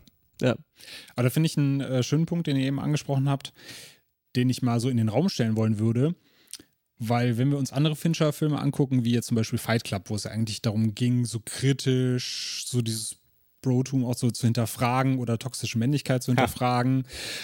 Was dann hinterher aber eigentlich quasi so die Speerspitze für Männer geworden ist, die gesagt haben: geil, wir gehen ja jetzt da raus, machen Revolution, hauen uns aufs Maul. Dann hast du Gone Girl, das eigentlich so ein bisschen feministisch gedacht war, im Endeffekt dann aber auch so ausgelegt werden konnte als die böse Frau macht ja aber den armen Mann fertig und der landet in einer toxischen Beziehung. Dann haben wir halt House of Cards, was ja auch, wo ja auch Fincher dran beteiligt ist, wo du eigentlich dieses Ekelpaket als Politiker hast, der dann aber doch irgendwie auch wieder zu cool war und man hinterher gedacht hat, ja, hoffentlich wird Francis Underwood die Präsident. Die Pforten für Trump geöffnet hat. genau. Und da wäre halt mal so meine Frage, ist Fincher einfach zu cool für so kritische Stoffe? Also schafft er es halt nicht, die kritischen Vorlagen auch kritisch umzusetzen und lässt so die Antagonisten oder für uns eigentlich gedachten Antagonisten zu cool dastehen? Oder sind die Rezipienten einfach zu dumm?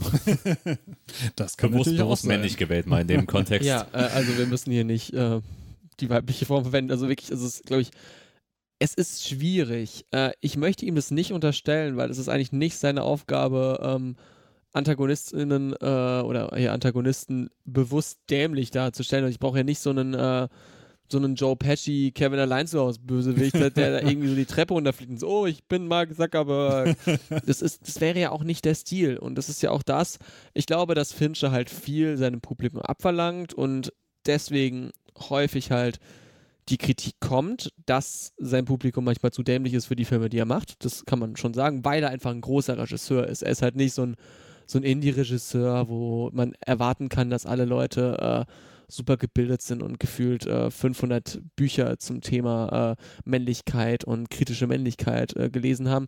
Auf der anderen Seite möchte ich ihm es halt auch nicht vorwerfen, weil also er macht diese Filme schon so, dass ich auch schon relativ schnell in einem jungen Alter das gemerkt habe, dass es jetzt nicht der der Lebensweg ist, den man äh, bestreiten will, wobei ich sagen würde, dass ich Social Network eine lange Zeit unkritischer gefunden habe als zum Beispiel Fight Club, wo ich recht schnell gemerkt habe, also das sind einfach furchtbare Leute, die, die einfach da so. Äh, aber auch Gewalt auch einfach genau, nochmal ganz anders. Aber auch Gewalt einfach anders äh, gezeigt wird, aber halt Social Network, wo ein bisschen dieser Whiplash-Effekt noch ein bisschen mehr drin Mhm. ist, sage ich mal, dieser Talent und äh, unsympathische Hauptfigur, die aber trotzdem Großes erreicht, so ein bisschen, ja. Und äh, dennoch will ich, also ich will halt Fincher nicht in die Pflicht nehmen dafür, weil das ist nicht seine Aufgabe, wenn, wenn er es nicht deutlich genug eigentlich schafft und das schafft er ja eigentlich auch. Also Wir müssen ja auch immer eine nuancierte Betrachtung bei sowas sehen. Wir wollen ja Filme sehen, die halt eben Grauzonen äh, erläutern können, die uns zeigen können, dass halt eben ja, gerade gerade mal vielleicht auch die Bösesten der Bösen und wie es auch in unserer realen Welt so ist, die schlimmsten Leute sind halt äh, hochintelligente Leute, die wissen, was sie tun und halt nicht alles aus einer gesellschaftlichen äh, Missgunst oder sowas oder Missverstandenheit äh, draus geschieht, sondern auch Mark Zuckerberg hat halt äh, diesen einen Blogtext geschrieben, weil er halt frustriert war und er wusste zu jeder Zeit, was er da schreibt, auch wenn er sagt, er war betrunken. Betrunkenheit ist halt eben keine Ausrede in sowas. Äh, das ist keine Entschuldigung für sonst, für irgendwas. Und so, so funktioniert das halt. Ähm, sei, sei es John Doe in Seven, der auch genau bewusster war, warum er diese Morde verübt, weil er halt einen Hass auf die Gesellschaft hat. Ja, sympathisieren wir ihn, weil wir auch die Gesellschaft hassen? Weiß ich nicht. Ich würde ich würde, ich würde jetzt nicht äh, diese sieben Todsünden äh, verüben. Tyler Durden ist halt, ist, äh, hat, hat natürlich eine romantisierte Vorstellung, weil er, weil er halt diesen Brad Pitt Character-Look äh, mit der roten Lederjacke, mit dem Sixpack und oder Eightpack von mir aus auch äh, zeigt und halt äh, er, er cool halt wirkt. Ne? Das sind natürlich diese, diese, diese Sachen, die schaust du beim Film und denkst, dir, boah, cooler Typ. Aber sobald der Bildschirm ausgeht, musst du eigentlich dann an- anfangen, irgendwann mal nachzudenken und, und zu sagen, ja, irgendwie hat das Ganze aber auch irgendwie nicht funktioniert, ne? Tyler Durden hat halt nie existiert. Muss, muss man auch immer denken. Ja. Du bist letzten Endes immer noch äh, Edward Nortons namenloser Charakter. Genauso wie du selbst jemand komplett namenloses bist, der in dieser Welt existiert und halt von Ikea-Möbeln halt äh, überfallen wird. Den Gedanken muss man halt immer heben, weil die, die Codes sind im Film da. Es ist halt auch immer eine Sache, wie es interpretiert wird. Und ich würde nie einen Film halt, äh, deswegen schlecht bezeichnen, weil er, weil er halt diese Codes hat und einfach Leute sie nicht greifen können. Oder halt äh, die Gefahr läuft, dass die missverstanden werden, weil sonst müsstest du jedes, jede Form von Medium halt äh, dem bezichtigen, dass es halt missverstanden werden könnte. Jede Satire sozusagen, ja. weil sobald du nicht direkt straight raus sagst, hallo, ich bin das und das ist das, was ich als Film möchte, wärst du ja dann schon irgendwie subversiv und würdest ja somit äh, äh verschließen. Und somit finde ich, also ich finde es immer einen interessanten Gedankengang, den ja. man gehen, gehen kann, aber ich finde es eigentlich nicht die Aufgabe von einem Regisseur, wenn er diese Codes setzt, dann es noch offensichtlicher zu machen. Also es wäre was anderes, wenn Fincher das komplett unreflektiert rausgebügelt hätte und gesagt hätte, hier, die sind doch alle voll cool, die, die Facebook-Bros. Ja, genau, genau. Und ähm, auch jetzt, wo wir gerade bei Fight Club sind, ich meine, ich mein, wenn wir das Ende angucken, kannst du natürlich auch super viel Anti-Establishment Charakter Charakterzüge draus nehmen und Sachen, mit denen man ja auch wahrscheinlich sympathisieren kann, dass man halt, äh, dem man auch zuneigt. Aber es geht ja immer zwischen Ideen und Methode und da muss man halt immer versuchen, die Differenzierung rauszubringen. Und ich finde, bei ihm ist halt nie wirklich dieser Gedanke bei mir geflossen, dass ich Angst haben muss, dass es mich manipuliert oder mich auf eine falsche Seite zieht, dass ich jetzt auch zu Gewaltakten oder sowas neige. Gone Girl hast du ja auch als Beispiel genannt, Leo. Ähm, ist ja auch ein sehr emanzipatorischer Prozess, der dort passiert, weil es dort äh, zum Nachdenken anregen will, was macht überhaupt moderne Beziehungen aus, was macht Ehen aus, was macht äh, Mediensatire, was macht ähm, Mobdenken äh, mit, mit einem. Das sind ja, das sind ja alles schwerwiegende Themen. Ne? Das Cool Girl-Image, es werden Stereotypen angesprochen, die halt über Jahre durch Medien gebildet werden denkt man da mal ein bisschen drüber nach, merkt man, dass es halt eben kein toxisch femi feministischer Trade ist, sondern einfach, dass halt eine gesellschaftliche Misslage kommuniziert wird. Ebenso wie bei Social Network. Wir haben ja jetzt oft genug erwähnt, ne, dass wir halt auch im Glauben sind, dass halt Mark Zuckerberg ein schlechter Mensch ist und äh, wie, sie, wie sich auch herausgestellt hat, bestätigt sich dieser Verdacht halt. Nur dass man halt damals das noch ein bisschen vage gehalten hat, weil man halt nicht voreilig natürlich auch urteilen möchte vielleicht.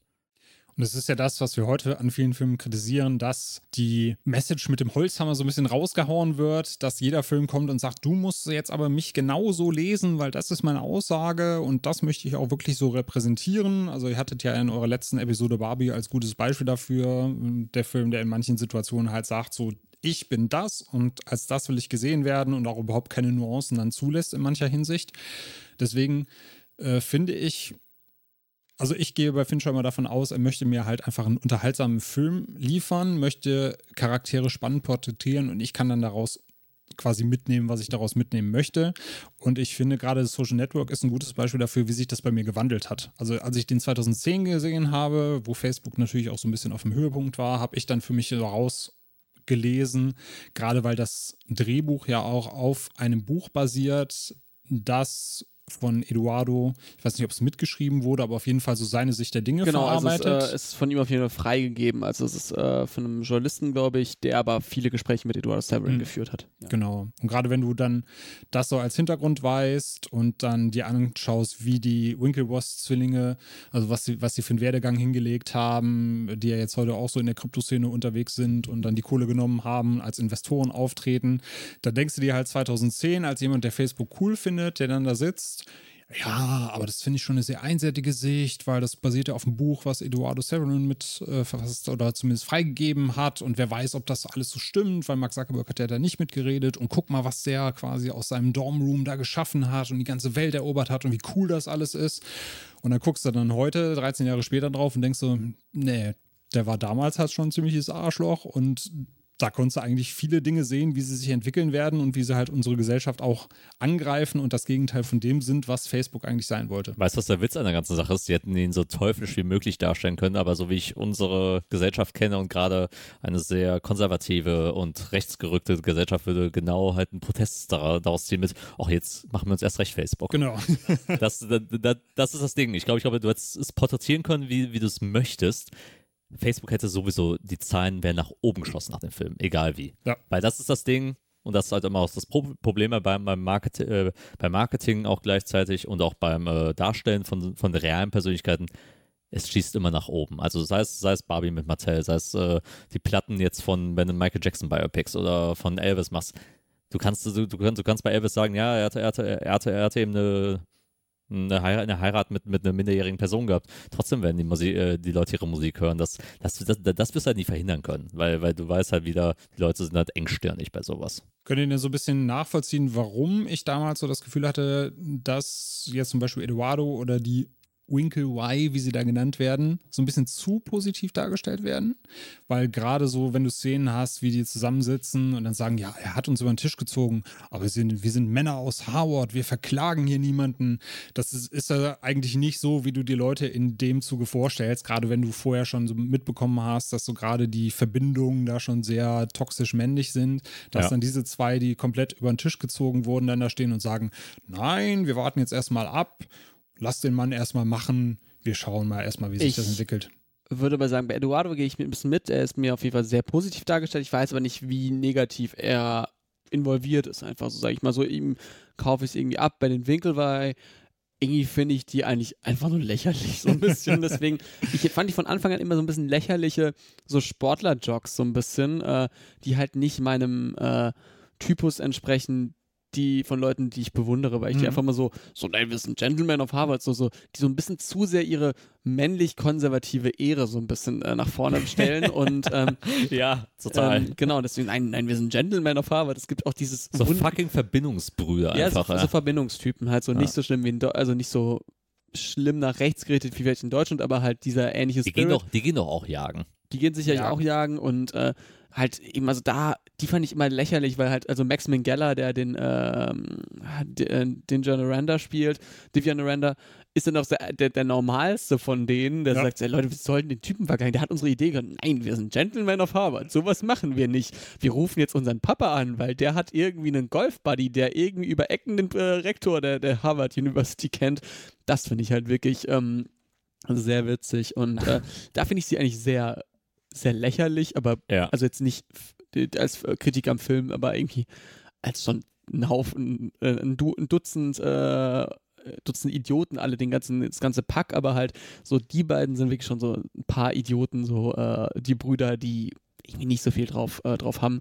Und Eduardo ist da eine andere Sache, der ist nochmal ein bisschen differenzierter, aber auch ein bisschen so, vielleicht ein bisschen zu positiv ja. dargestellt, könnte ich sagen. Ich glaube auch, ich glaube auch, ähm, die Winkelwurst hätte man wahrscheinlich, wenn man in der heutigen Zeit drehen würde, nochmal mehr persifliert. Ich glaube, man hat sich mehr nochmal über die lustig gemacht, weil die halt genau halt diese Abbilder sind von eben so College-Jocks, äh, Papa zahlt für alles ähm, und wir sind halt in gut situierten Familien.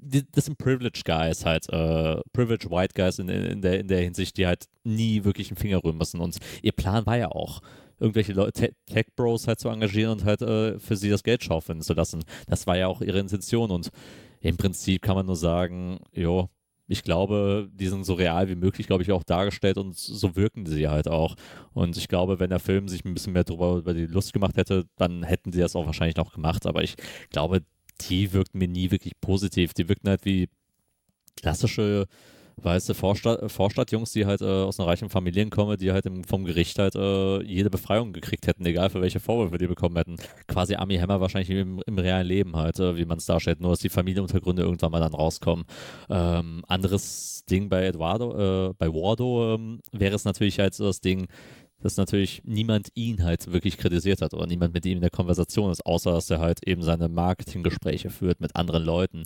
Ich glaube, es hätte geholfen, wenn man vielleicht gerade die weibliche Figur dafür noch genutzt hätte, ihn halt ähm, vielleicht ein bisschen zu kritisieren. Also man hat ja Brenda Song als diese Freundin-Figur, die man halt aber auch dann wieder so ein bisschen als sehr, eine sehr manische, sehr hysterische Persönlichkeit dargestellt hat.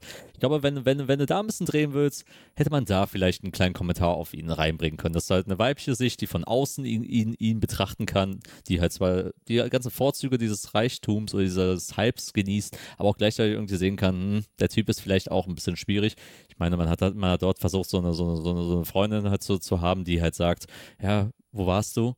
Warum, warum kannst du mit deinem eigenen Medium nicht umgehen, was du erschaffen hast? Ne? Da, das ist natürlich die Kritik, die auf fällt, die ist natürlich ein bisschen sehr flach. Man hätte aber an ihm halt zu so sagen können, ja, im Prinzip ergötzt sich auch nur an diesem kapitalistischen Geist, an diesem Gedanken, viel Geld zu verdienen, indem du halt dieses Ding auf die Menschheit loslässt und dir eigentlich keine Gedanken darüber machst. Und jetzt willst du auch noch nur, weil du dich von deinen einen Kollegen verarschen lässt, weil du, ne, kenn doch, kenn doch, dein, kenn doch deine Freunde besser, ähm, die dich eben nicht verarschen. Such dir auch bessere Freunde und jetzt willst du halt äh, daraus aus einem Milliardengeschäft äh, rausziehen. Weiß nicht, warum, ich mit dir sympathisieren sollte.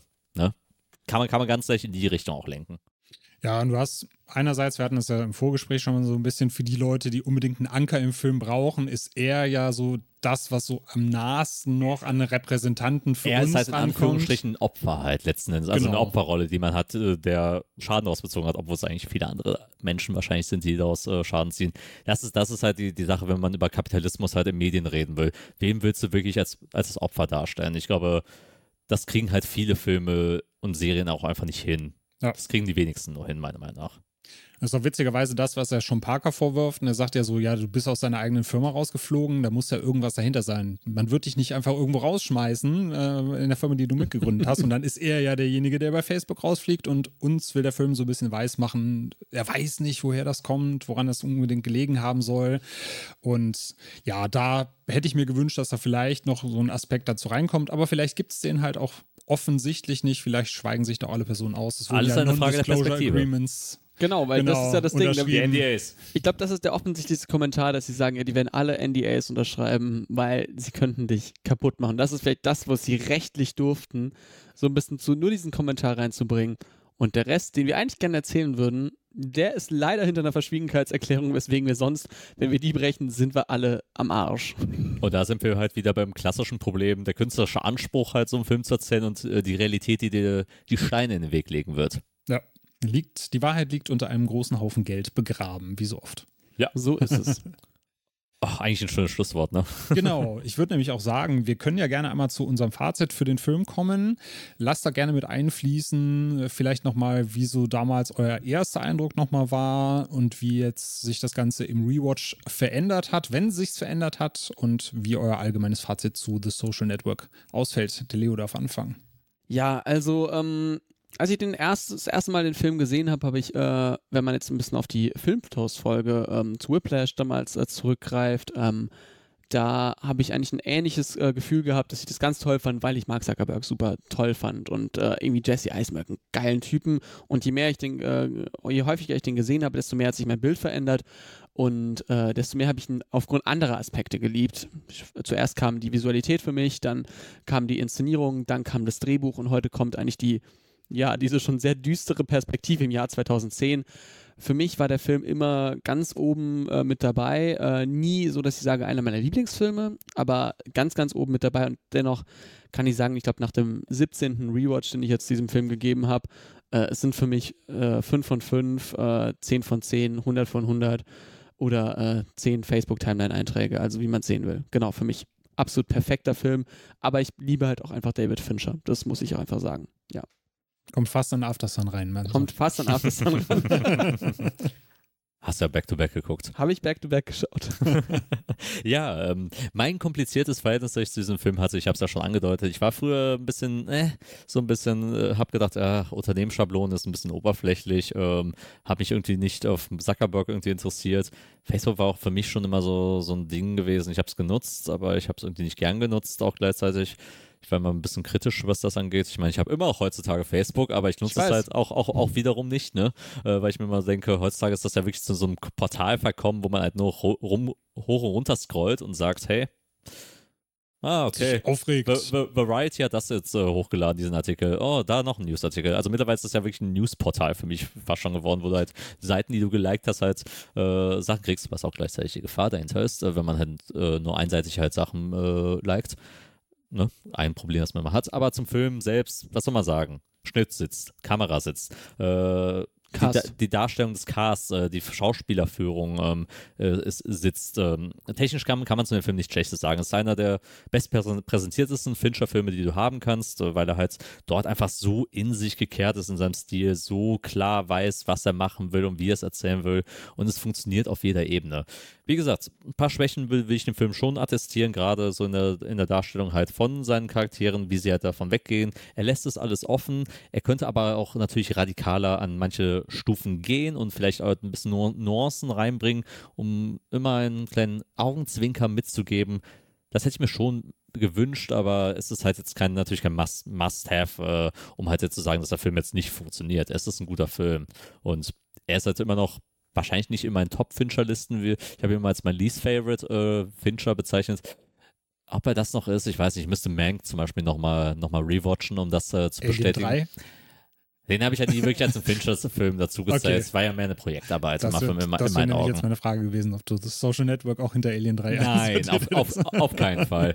Nee, aber der wäre schon irgendwie so eher, eher, eher schon Mittelfelder weiter, weiter drunter. Also ich mag ihn, aber und der ist in meiner Gunst auch gestiegen jetzt im Vergleich zu von vor zwölf Jahren. Aber ich würde den jetzt nicht als Meisterwerk betiteln. Zumindest noch nicht. Müssen wir vielleicht drei, vier, fünf, sechs Mal nochmal gucken, um den Eindruck zu haben. Aber ich bleibe erstmal bei gut bestatteten, geschmierten vier von fünf Toasts. Sehr schön. Oder Shadys. Ja, ich bin ja bei Leo. Ich gebe 5 von 5 Shadies mit Herzchen dazu. Und ich finde, gerade die Perspektive, die wir heute besprochen haben, so kann der Film 13 Jahre später mit unserem Blick auf Facebook heute überhaupt noch bestehen, so wie er damals bestehen konnte. Für mich ja, weil sich meine Perspektive halt auch verändert hat und witzigerweise, wie dieses Essay das auch gesagt hat, es ist wie ein Rorschach-Test. Ja. Was siehst du in diesem Film? Du kannst beides sehen. So, ich kann Leute verstehen, die sagen, so Mark Zuckerberg wird mir da so als zu cool dargestellt und äh, Eduardo, der will ihm eigentlich nur ans Bein pinkeln und äh, Mark hat doch recht und guck, was er da geschafft hat. Und auf der anderen Seite kannst du ihn halt genauso lesen, wie ich ihn heute lese, dass Zuckerberg eigentlich ein ziemliches Arschloch ist, äh, der Sozialphobien hat und deswegen einfach nur äh, ja, ein Portal in die Welt gesetzt hat, um irgendwie Kontakte zu knüpfen und an Mädels ranzukommen. Und wie das gelaufen ist mit allen Skandalen, die wir dann gesehen haben, das wissen wir auch. Und, und, und, und irgendwann in ein paar Jahren sehen wir den, das nächste Mark Zuckerberg Biopic, wo uns dann klargestellt wird, was für ein gefährlicher Mann er doch ist. Genau. Richtig. Äh, da freue ich mich in zehn Jahren drauf. genau. I, I become Facebook, the destroyer of algorithm oder of Destroyer of Eduardo. Media. the destroyer of Eduardo, keine Ahnung. Richtig. Jetzt, äh, wenn wir uns schon in Richtung äh, Abspann äh, begeben, habe ich natürlich ein äh, kleines, äh, bleibende Schäden, technisches, äh, wiederkehrendes Element, was wir eigentlich in jeder Folge besprechen. Und natürlich auch ein Gast äh, darf immer seine ähm, Musiktipps dazu geben. Ich wollte gerade sagen, lass uns, lass uns nochmal noch mal ganz wirklich eigensinnig sein und äh, den Ga- Gast natürlich ex ex exkludieren und äh, nur ihn heute auswählen lassen. wir, sagen wir so, ein, äh, ein Song für uns und Daniel, pack du gerne einfach so zwei, drei Songs drauf, die du gerade magst. Zwei, drei. Also ich, hatte- ich habe mir tatsächlich einen rausgesucht, weil ich nicht zu forsch sein wollte. Ja. Äh, Darf ich schon aussuchen? Oder ja, gerne, gerne. Okay. Wir sind ja hier in Köln. ja. Oh no. Nein, keine Angst, keine Karnevalsmusik, keine Karnevalsmusik. Das will ich euch nicht antun. Aber Okay. ich habe hier einen unserer Lokalikonen rausgesucht, nämlich, ich weiß nicht, ob ihr Mo Torres. Ja, genau. No, wirklich? Ja, aber ein schönes Motorrad-Lied. Ich Oh mein Gott, ich bin so Song von gut. Motorrad rausgesucht. ich wollte nämlich gerade sagen, ich wäre euch nicht böse, wenn ihr ihn nicht kennt, aber wenn ihn jemand kennt, dann wahrscheinlich ihr zwei, nämlich Ossenpfädel von Motorras. Wow, ich bin, ich, ich, ich bin beeindruckt über mich selbst, dass ich das, dass ich das direkt geraten habe. ich auch. Ich Scheiße. auch. Ich auch. Ich kenne ihn nur vom Namen her, aber es ist einfach, ich bin einfach kein Kölner. Ja. Aber ja, äh, ist doch schön. Ein sehr schöner Song handelt quasi davon, dass ja er so ein bisschen drauf gestoßen wird, so ey Mo, warum machst du das Palladium voll, aber landest nicht in die Top Ten und dann handelt der Song halt davon, so dieses Kölsche Gefühl, so ja, es reicht mir, wenn ich hier erfolgreich bin und mit den Leuten zusammenarbeite, auf die ich Bock habe und irgendwann schaffe ich es vielleicht auch nach Berlin, aber jetzt bin ich erstmal zufrieden mit dem, was ich habe. Das ist genauso wie das, was Köln so auszeichnet, so quasi in die Welt hinaus, aber hinterher kommst du wieder zurück, weil hier ist er am schönsten. Gut, dann bringe ich mal was komplett anderes. Die toten Hosen. Nein, danke. ähm, ich nehme einen Song, den ich gestern äh, erstmalig gehört habe auf der Rückfahrt ähm, und ist von Celeste von God's Street Park, ähm, Both Sides of the Moon, ein Song von 2019. Both Sides of the Moon. Yes. Habe ich gestern geschickt bekommen und äh, fand ich sehr gut. Okay, ja, äh, sag mir gar nichts, aber äh, packen wir drauf. Und ich pack sozusagen den, ähm, den Motorist von Wien drauf, ähm, nämlich Bibiza ähm, Ah, mit dem klar. Song Opernring Blues. Cooler Äh, Song. Sehr cooler Song. Äh, ja, genau, also das ist das. Und äh, wie gesagt, Dani, wenn du noch was hast, dann haut ruf irgendeinen Lieblingssong, den wir auf die Playlist hauen sollen. Dann äh, machen wir das. Dadurch, dass wir ja scheiß Wetter haben, nehme ich noch einen gute Laune-Song. Ja. Friday I'm in Love von The Cure. Ah, Ah, now we're talking, my friends. Now we're talking. Das ist doch was sehr, sehr Schönes. Dann, ähm, ja, bleibt mir nichts anderes zu sagen als vielen Dank, äh, Daniel, dass du äh, unser wunderbarer Schiedsrichter in dieser tollen äh, Folge warst und mehr als ein Schiedsrichter warst, nämlich ein wunderbarer Podcast-Partner, der äh, hierbei mal wieder sehr schön äh, uns durch diesen Film geführt hast. Danke dir. Wundervoll. Ja, vielen Dank. Ich bin auch froh, dass ich die Harmonie aufrechterhalten konnte. Ihr wart euch dann ja am Ende doch einiger, als ich das vermutet habe. Wir, wir, wir denken immer, dass wir uns dann zerstreiten werden, aber im Prinzip, wir finden immer irgendeinen Nenner, wo man Ja. irgendwie dran ziehen kann, an den hält man fest. Ja, genau. Also wir müssen dann irgendwie jetzt einen neuen Film finden, über den wir uns äh, streiten können. Keine Ahnung. Ich, ich gehe mal als nächstes mal auf Letterbox durch äh, und schau mal, welchen Film wir irgendwie unterschiedlich groß bewertet haben. Ja. Dom, Dom LeVou. Äh, Do- Dom, äh, wie heißt der? Do- Dom John mit, äh, mit Joseph Don, Gordon. Don John, Don ja. Long John. John. Ja, Don John Don, mit, Don John, ja, ja. mit Joseph Gordon-Levitt. Das wird die nächste Ausgabe dann. Oh, das hätte, das hätte aber was eigentlich, weil, weil, weil, weil, weil es ist auch so ein Film, der kam ja zur gleichen Zeit fast äh, so raus, so Bisschen Anfang, später. 20, zu- Anfang 2010 auf jeden Fall. Auch, glaube ich, missverstanden worden. Naja, äh, missverstanden wurdest du heute nicht, Kenan. Gott schön, sei dass Dank. Du, schön, dass du mal wieder dabei bist. Wie ne? immer. Und äh, ja, ich moderiere mich einfach selbst ab, ne? Genau, mach Okay, das. Leute, ähm, jetzt nochmal äh, ganz normal die Formalien. Äh, ne, bleibende Schäden hören, ähm, Spotify gute Bewertungen rausgeben, Gmail-Account schadenkassen.gmail.com und Insta Instagram. Instagram folgen, TikTok folgen, bleibende Unterstrich Schäden, AD, boom, boom, boom, boom. Und die Playlist abonnieren. Ja, und das, Bleibende war's. Track und das war eine wunderbare neue Folge von Bleibende Bleibende Schäden. Schäden. Tschö.